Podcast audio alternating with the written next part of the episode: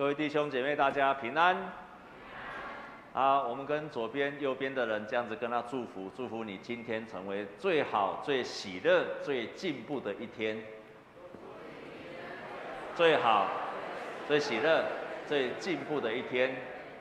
感谢神。我报告一件事情：下下礼拜、下下礼拜十一月二十日啊，我们教会是福音主日。那我们又邀请了贵格会龟山教会的陈国珍传道在我们当中做见证。他的题目就是“家有多破碎，恩典就有多大；家有多破碎，恩典就多大。”啊，他是自己经历过一个非常非常啊分裂啊，而且是暴力的家庭。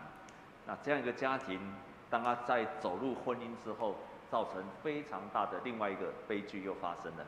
可是神如何医治、拯救他，而且拯救他的家庭，所以非常棒的。非常棒的福音主日，所以如果你有那些还没有信主的弟兄姐妹，还有家人、亲戚，啊，鼓励他们一起来敬拜神，这样好吗？一起来参加幸福主，啊，那个福音主日，啊，啊，在我们今天所读的圣经，我们今天所读的圣经是保罗，然后他教导了。歌罗西的教会的弟兄姐妹，那他这样子跟他祈求，来，我们一起来看啊，来，我们请换新的那个好吗？他这样子跟他祈求，就是说，他跟上帝祷告说，希望他们能够认识上帝的旨意，而且活出上帝的旨意，过一个对得起上帝的人生。让他们去认识上帝，活出上帝的旨意，而且过的一个对得起主的人生，啊，这个是在今天所读的圣经里面。那在这这部分，你如何活出一个过得起、过得出、活得对得起主的人生？保罗用四件事情，保罗用四件事情，在这个句子里面，他用四件事情。第一件事情就是要结出好的果子。然后第二件事情叫结果子之后呢，要让它成长。第三件事情呢，不止成长，还要得力而且刚强。啊，弟兄姐妹，请把你的手机都收起来好吗？啊，你不会需要看到手机的哈。啊，请你把你的手机都收起来，因为上面都会有。啊，我们就专心的这一段的时间奉献给神。现在有手机进来，如果有简讯进来、电话进来，都是不好的事情，啊，大概都是要钱的啦，哦，或者跟你讨债的，所以就不要去接听他了。所以我们可以看见保罗用了四件事情，就是结果子，越来越成长，然后越来越刚强，最后最后你结果子刚强增长，你最后会成为一个感谢的人。感谢的人，所以保罗把一个成熟的人，或者说我们基督教的信仰的品格，最棒的一件事情就是感谢，就是感谢。因此，保罗在今天提到的感谢，他告诉我们说，要感谢父，叫我们能与众圣徒在光明中得到基业，脱离黑暗的权势。把我们迁到爱子的国度里面，我们在爱子里得蒙救赎、罪过，而且得到赦免。要为一哪些事情感谢？让我们能够得到恩典救赎，我们得到上帝给我们的产业，同时让我们可以出黑暗进光明。你要为你得到拯救来感谢神，你要为你能够拯救得到拯救来感谢神。因为什么？因为这里有三件事情。为什么要让你得到恩典来感谢神呢？有三件事情，因为这是神所发动的，然后他会让你经历救恩。当你这样子感谢的时候，当你经历救恩了之后，你自然会产生正面的品格：爱、盼望、信实、感谢。我再说一遍，你要为你自己的经历救恩，因为这是。救恩是上帝所发动的，是神所发动的。换句话说，你经历救恩不是因为你努力，也不是因为你奉献。台湾人如果要去拜神明，都要烧纸钱，或者说要杀鸡，或者都要杀牛，或者是要没有杀牛了，要杀杀猪。可是他要献祭，他才能够得到神明的喜悦。但是基督教的信仰没有要你行善，没有要你献祭物，没有要你做好事，这些都不是你得救的原因。弟兄姐妹，就是因为你相信而已。就是因为你相信，所以这个救恩是白白得到的恩典。我们跟左右的人跟他讲说，我们的救恩是白白得到的。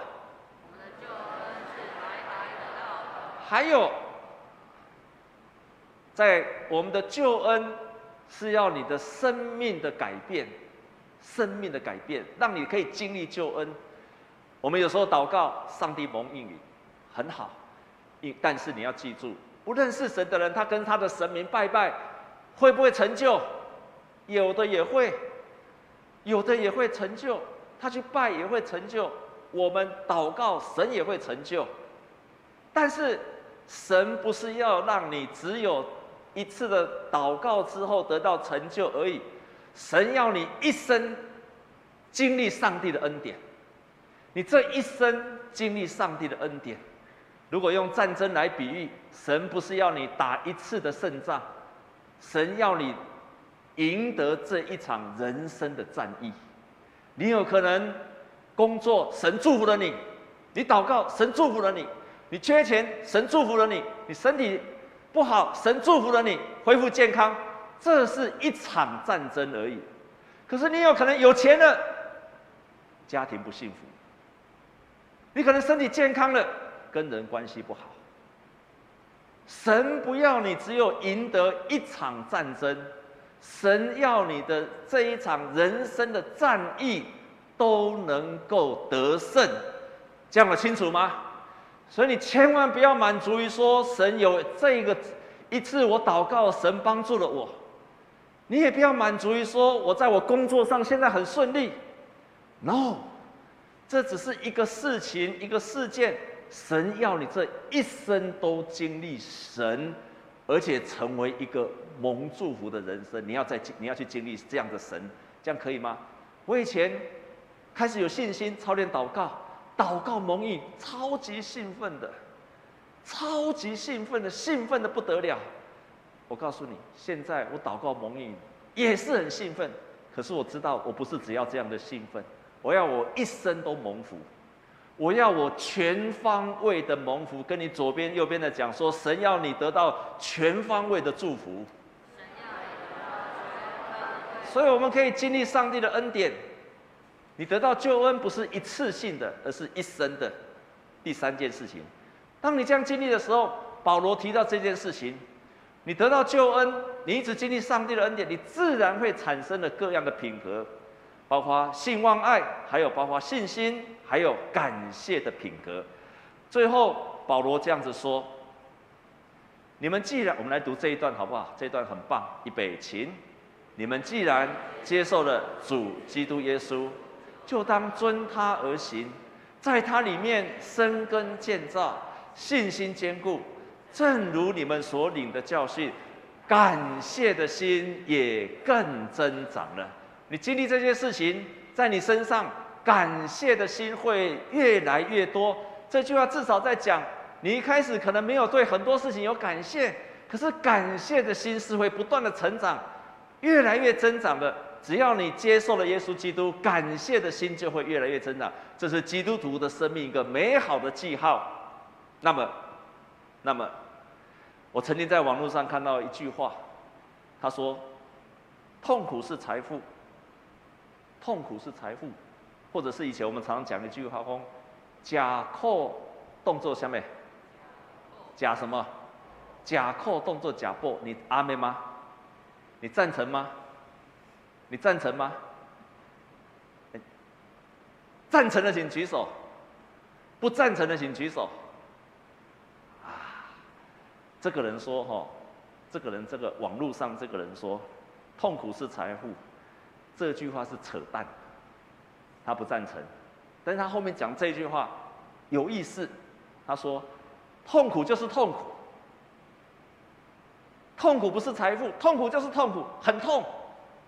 但是他们这句话超有意思的，对痛苦的思考才是财富。哎呦，怎么讲得这么好？痛苦就是痛苦，你在痛苦的当中确实就是痛苦。可是你如果可以去思考痛苦，那就变成你的财富。所以假苦就是假报，不是安尼啦。你假苦的时阵，你会思考，假苦才会变成假报。你在苦的时候很难感谢，可是你思考，在痛苦的当中，你思考，你的痛苦就变成你的养分，就变成你的财富。我们可以在很顺利的时候容易感谢神，祷告蒙应的时候感谢神，身体健康的时候感谢神，大环境很好的时候感谢神。这个我想对各位都不是问题。有信耶稣没有信耶稣，信耶稣久的，信耶稣短的。都可以感谢，每一个人都有办法，除非那种忘恩负义的人，但多数的人都有办法。但亲爱的弟兄姐妹，问题出来了，问题出来了。如果这种事都做得到，那基督教信仰就没有太大的价值，因为大家都可以做得到，不同的信仰也都可以做得到。尤其是在我们面对我们很困难。祷告跟感谢的环境，这个时候才是挑战。你遇到问题、困难、伤害，在那个当下，你要再去感谢才是困难的。但是假扣都是假破，因为你思考了苦的本质、问题的本质，它就变成你的养分了。我自己思考这些事情，我把所有我们生命的问题，把它归类成为四大类，这是我自己想的。有一些问题，问题也好，困难也好，是我自愿吃苦的。这个问题就是吧，像那些要得到奥运金牌的人，要得到冠军的人，他要吃苦，没有吃苦不可能拿到冠军，他自愿的，他很乐意去做，所以他可以感谢。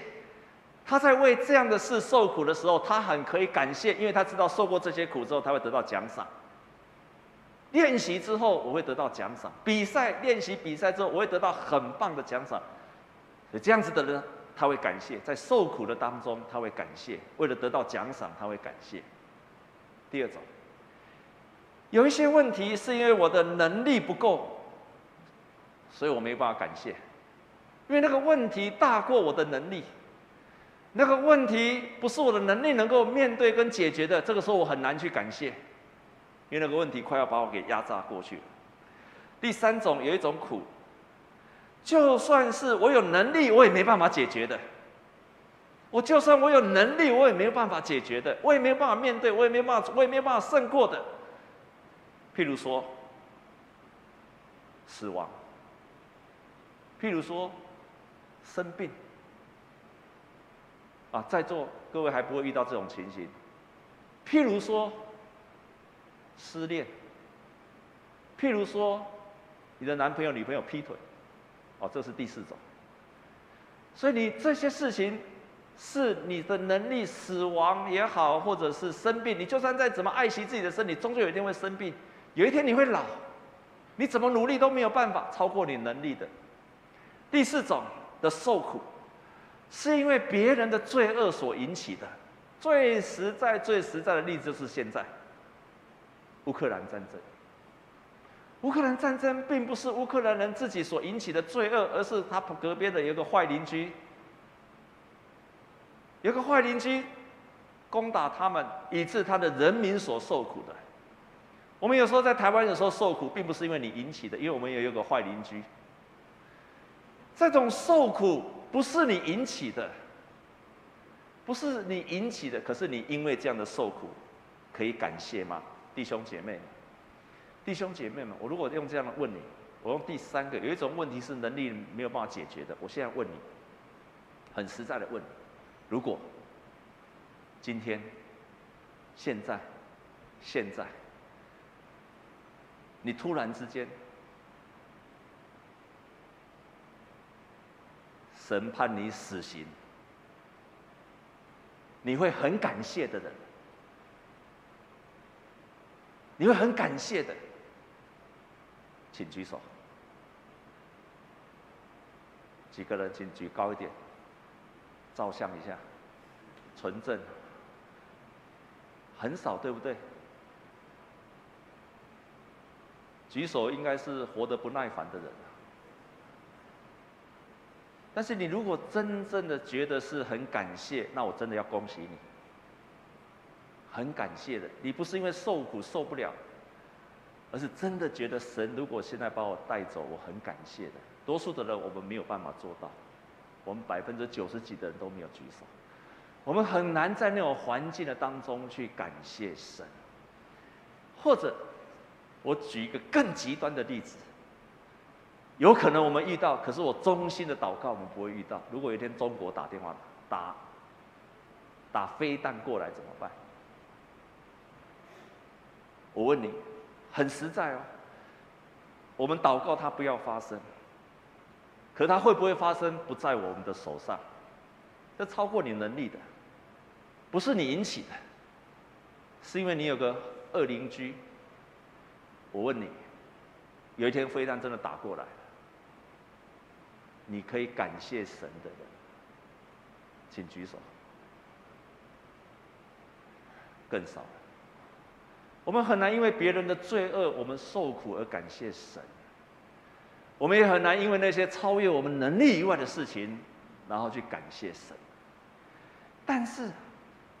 但是，保罗提到这些事情的时候，他一直把每一件事情，他不仅在我们今天所读的圣经节，他告诉我们要感谢神，他同时在提醒了我们说，我们每一件事情都感谢。他不止在这里提到，他说你每一件事都要感谢神。所以在腓立比书四章六节，他这样说，很多基督徒喜欢这一节，只喜欢他的字义。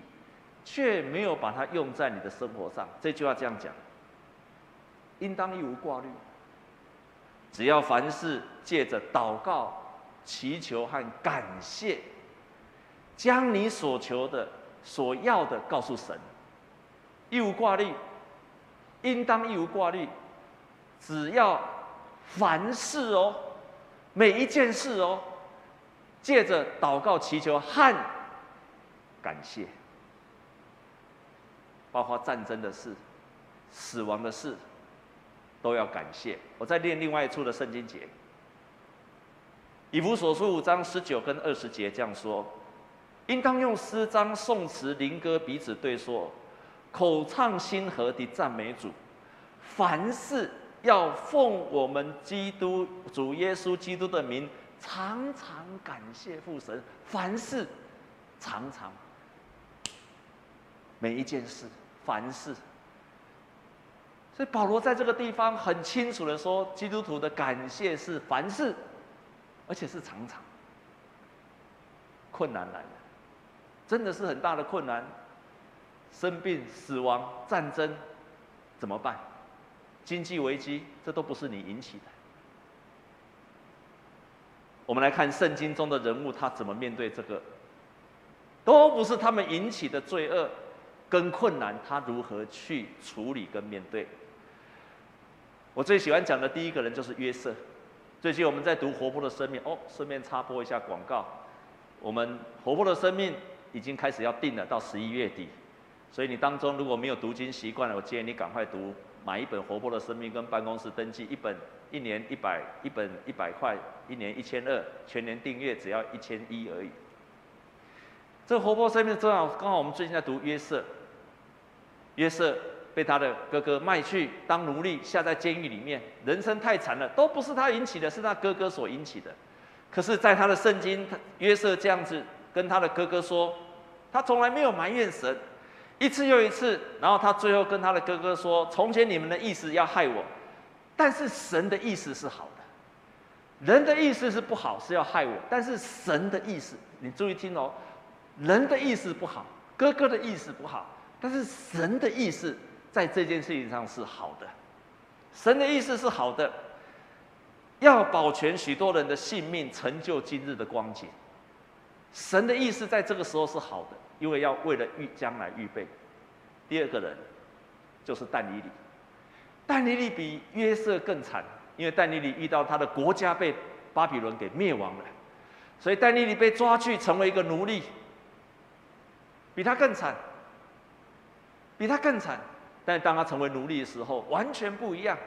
但尼里成为奴隶的时候，照着圣经上他说，他不但没有埋怨神，而且圣经上这样子说，但尼里要被人家害了，他不止被当奴隶，又要被别人害。我们来读这一段圣经节好吗？预备，请。但尼里知道这禁令盖了玉玺，就到自己的家里，他楼上的窗户开向耶路撒冷，一日三次，双膝跪在他神的面前，祷告感谢，与素常一样。我每次看到这一节的圣经节，我都很感动，超级感动的。为什么？因为这个地方，他一个奴隶，但是人家又要害他时候。圣经说，他一天三次双膝跪在地上，而且祷告感谢。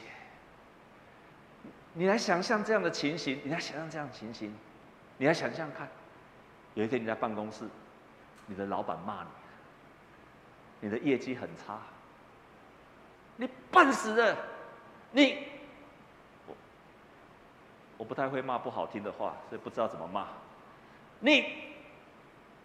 叉叉叉，然后他回去之后跪在地上，感谢主，我的老板给我骂叉叉叉，感谢赞美主。然后你今天拜访客户，你那个什么烂产品，烂死了，我才不要你的东西呢。你们公司烂透了！你看牧师多善良，从头到尾只会说烂而已，再再不好听的讲不出来。你们是个烂公司、烂老板、烂东西、烂烂烂烂。回去之后跪在地上，哈利路亚！神啊，感谢你，我们的公司很烂，但李李就是这样干的。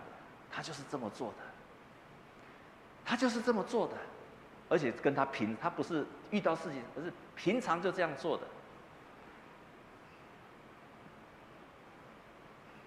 这是遇到大环境，都不是他造成的。但李李跟约瑟的态度，保罗在传福音的时候遇到很多的困难。他真的也是感谢，所以我超级喜欢这一段圣经节，这是我非常非常喜欢的。我们一起来念这一节好吗？他遇到了患难的时候，他怎么来回应这件事情？我们一起大声的来读，请：患难生忍耐，忍耐生老练，老练生盼望，盼望不至于羞耻，因为所赐给我们的圣灵将神的爱浇灌在我们心里。这是罗马书第五章的书。在患难当中，他感谢神，因为患难生忍耐，忍耐生老练，老练生盼望，盼望不至于羞耻，盼望不至于失望。羞耻其实应该是解释为失望，因为所赐给我们的圣灵将神的爱浇灌我们。我遇到患难的时候，神的圣灵会浇灌在我们的心里面。这是保罗遇到患难的时候他的回应。有时候我们会遇到身体的病痛，这个病痛。也很难感谢神，也超级难感谢神的。有一个很有名的布道家叫格里翰，当他在年老时，他得了帕金斯症，他全身都在疼痛，每一天全身都在疼痛。他虽然是一个非常忠心的神的仆人，可是得到帕金森症的时候，每天神因为血液不通，每天都在疼痛，而且全一直在。手在没有办法停止的抖动。然后有一天，记者问他，一个主持人非常有名的 talk show 的主持人 Larry King 问他，他说：“你有没有曾经因为这些病痛而生过上帝的气？你有没有因为这些病痛而生过上帝的气？”格里翰这样子回答，他说：“从来没有。我认为这是上帝赐给我的。”他在帮助我，因为病痛是人生的一部分。上帝在圣经中教导我们要相信他，痛苦会过去，信心会成长。他就胜过了他的病痛。我们再更极端的说，面对着死亡，面对着死亡，弟兄姐妹，死亡不是老人的权利，不是只有老人才会面对死亡，每一个人都早晚会面对这件事情。在面对死亡的时候，你怎么回应？面对死亡时候，你如何回应？我们当然会伤心，会失望。可是我们仍然可以感谢。我的爸爸过世不久，我一直到现在，从我爸爸离开一直到现在，当然他离开我非常伤心，可是一直到现在，充满感谢，非常感谢。为什么？因为经历到他在临走那一刻，我为他受洗。我非常感谢，因为在今生太短了，永恒。他的灵魂永恒在上帝的恩典里面，那个更更长久、更重要。因为今生再怎么样都是很短，他在永恒里面得到上帝的恩典，这我充满感谢。还有他在过世以前就交代好全家，他要用基督教的仪式。你你你们可能不太了解，如果在一个非基督徒的家庭，又跟基督教在同样在过世的时候会很麻烦的。有些人要那个仪式，也要那这个仪式。可是感谢神，他就跟我哥哥讲好说，以后我就是要基督教在教会的仪式。然后他在过世的前一一个多月，就一直吩咐我说：“你赶快去平安园买一个坟墓。”就非常的顺利，我充满了感谢，非常的感谢上帝，弟兄姐妹们。我刚刚举的例子，你有没有注意到？约瑟也好，但以理也好，还有格里汉牧师也好，他们。都不是很顺利，可是为什么他们都能够感谢得出来？为什么这些圣经人物，格里翰啦，还有保罗啦，还有那个那个约瑟啦，他们都可以感谢出来？不是伊命较好呢？不是伊拢无病无痛呢？但他仍然感谢。我觉得最大的关键，不在他们所面对的事情，不在他们的外在的环境。而是在他们的心智当中，他们学了一样宝贵的功课。那个功课就是什么？眼光的转移。眼光的转移，这才是厉害。他们把眼光转移，从问题的本身转向神。这个厉害，这个厉害，这个才是厉害。然后呢，他们在解释面对的困难呢，从自己转向神。弟兄姐妹，这是你今天要学的功课。因为你不可能没有遇到问题跟困难，你不可能人生永远一帆风顺，你不可能无病无痛，一生永远都不会病痛。但是他们很棒的一件事，他们学到了，他们学习把眼光转移，从问题转向神，解释所遇见的困难，从自己转向神。弟兄姐妹，跟你左右的人跟他这样讲说：我们要把问题转向神。你现在想想看，等一下我们在回应诗的时候，你要做一件事情。你正在面对的问题也好，常常让你抱怨的事情跟人也好，我要请你来操练一件事情，你来操练看看，你有没有可能在敬拜赞美的时候，对这件事情本来对你是一个问题，你把它转成为看向神，就会改变你的心智。这是超级美好的操练。哈利路亚。他们就是这样子，硬是把它转向神，因为把任何事情都看见是神在掌权，每一件事情都是把它看成未来式，神必掌权，神必带领我走向祝福，这是他们眼光转移的方法。圣经中有一个很重要的诗篇，就是。诗人如何转移他的眼光？在诗篇第四十二篇，很有名的诗篇四十二篇，这一段的圣经节是一个诗人他写的。他写到他以前在耶路撒冷敬拜神，后来他被被被掳掠走了，到以色列的北方，耶路撒冷的北方那个地方去，他没有办法在耶路撒冷敬拜神，他非常的伤心，非常的难过。他一想到以前可以跟大家一起敬拜神，一起做礼拜的时候，他心里非常高兴。可是他现在完全没有办法，因为他被掳掠走了，离开他的家乡了。他的心里就这样说：“我的心呐、你为何忧闷？为何在我里面烦躁？应当仰望神，因为他笑脸帮助我，我还要称赞他。他直接对自己的心说话：我的心呐、你为什么现在还要忧愁？我为什么还要忧愁？转向神，他会用笑脸帮助我的。我的神呐、啊，我的心在我里面忧闷。”所以我从约旦地、从黑门岭、从米萨山纪念你，这个就是离耶路撒冷北边的地方。我即使离开了家乡，你没有办法在耶路撒冷敬拜神，但是我在这些地方，我仍然要敬拜神。当他这样子转移过来之后，他最后就说：“白昼，耶和华必向我施慈爱；黑夜，我要歌颂、祷告，是我生命的神。”他就祷赞美的出来了。这是诗人，他硬是转移他自己的。转移他自己的眼光，从现在的问题转向神，不再看自己而看神，他就可以赞美的出来，感谢的出来了。有一位牧师叫做 Matthew Henry 亨利马太，他是一位很著名的解经家，但是有一天他走在路上被抢了，在路上被抢了，这是坏事情，这是坏事情。那天晚上，他在他的日记本上写下了下面的字。他跟上帝祷告，被抢之后，他跟上帝祷告，他说：“主啊，我感谢你，因为我以前从来没有被抢过。感谢你，这是第一次，以前从来没有被抢过，为过去没有被抢过感谢神。我感谢你，因为他虽然抢我，但是没有抢走我的性命。我也感谢你。”因为他虽然抢了我身上的钱，可是还好没有很多钱。我感谢你，因为是他抢我，不是我抢他。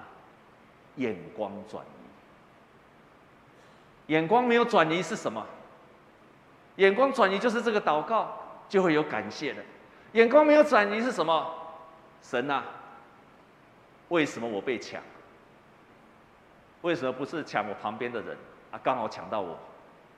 眼光没有转移，没有办法感谢，他把我钱都抢走了。眼光没有转移，你不会感谢是，我是有的人，我有钱还可以被抢。眼光没有转移的人，我只剩下这些钱还被抢。眼光的转移，转向神，你就感谢的出来，像亨利马太一样，他的结论就是说。我们这一段很好哎，我们一起来念好吗？预备起，感恩如同加法，在凡事上感恩，就会加上神的祝福。相对的，埋怨、抱怨，就如同减法，连原有的也会被夺去，消失不见。好棒啊！我觉得他掌握了一个很棒的秘诀。我遇到坏事情，如果又不感谢，会丧失的更多，连原来有的都被夺走了。牧师鼓励你做一个决志，这是我自己的操练。我自己的操练，每次我遇到困难的事、不好的事情，我一定操练这三，我一定操练这三件事、三个问题。为何神让我临到这件事情？神是祝福我的天赋，他这件事情，他要我学什么？第三件事，我如何向神求智慧？最后，我可以因为这件事情得胜、称赞跟感谢。这是我每次遇到困难，我自己在头脑里面的头脑的练习体操。我一定就想神啊，因为我怎么遇到这件事情？我做错什么事情了吗？我有没有得罪神、得罪了人？然后就开始想，这件事情神要我，一定是神要训练我的。那他让我要学到什么？第三件事情，神你给我智慧，好让我在这件事情上得胜，可以感谢你。这是我自己几乎只要遇到困难，我一定这样子跪下来祷告的操练。愿这个操练也可以成为你的帮助。平常就可以操练来练习的。我鼓励各位要从十一奉献开始做起。你收入不管多少，不是你有钱才奉献，不是的，十分之一的奉献，每一天都用嘴巴说出具体感谢神的事情，还有每一天对身边的人来表达感谢，这样好吗？我们不只对神感谢，神也要我们对人表达感谢。我们现在就来练习对你身边的人来表达感谢，好吗？你跟他左边、右边的人跟他感谢说，感谢你，因为你我的礼拜更精彩。你应不应该感谢跟你一起做礼拜的人？当然要感谢啊！你如果想想看，如果有一天你来教会做礼拜，剩下一个人你，啊两三个人，牧师讲到就只针对你，你喜欢这种礼拜吗？我讲的骂的人都是你，多无聊啊！但是就是因为有身边的人，我们的礼拜。变得非常棒，可以一起来赞美神。最后要常常练习用不同的眼光来看待我们所遇见的困难，操练眼光的移转，你就会在每一件事情上去感谢神。我们同心来祷告，亲爱的天父，我们感谢你。我们知道在顺境的当中，我们很容易感谢，但是我们要为逆境当中，我们来感谢神。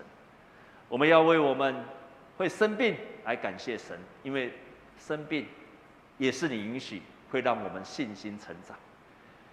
我们也会大环境来感谢神，虽然我们并没有真实的遇到，但是我们渴望有一天大环境超过我们能够胜胜过的时候，我们也愿意感谢。我们深信没有你允许这件事情不会临到，我们也深信。你是公义的神，到最后必然也会带给我们祝福。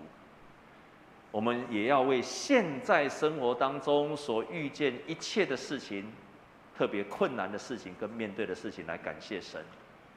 我们深信那当中有你美好的功课。我们将祷告，靠着耶稣基督的圣名，阿门。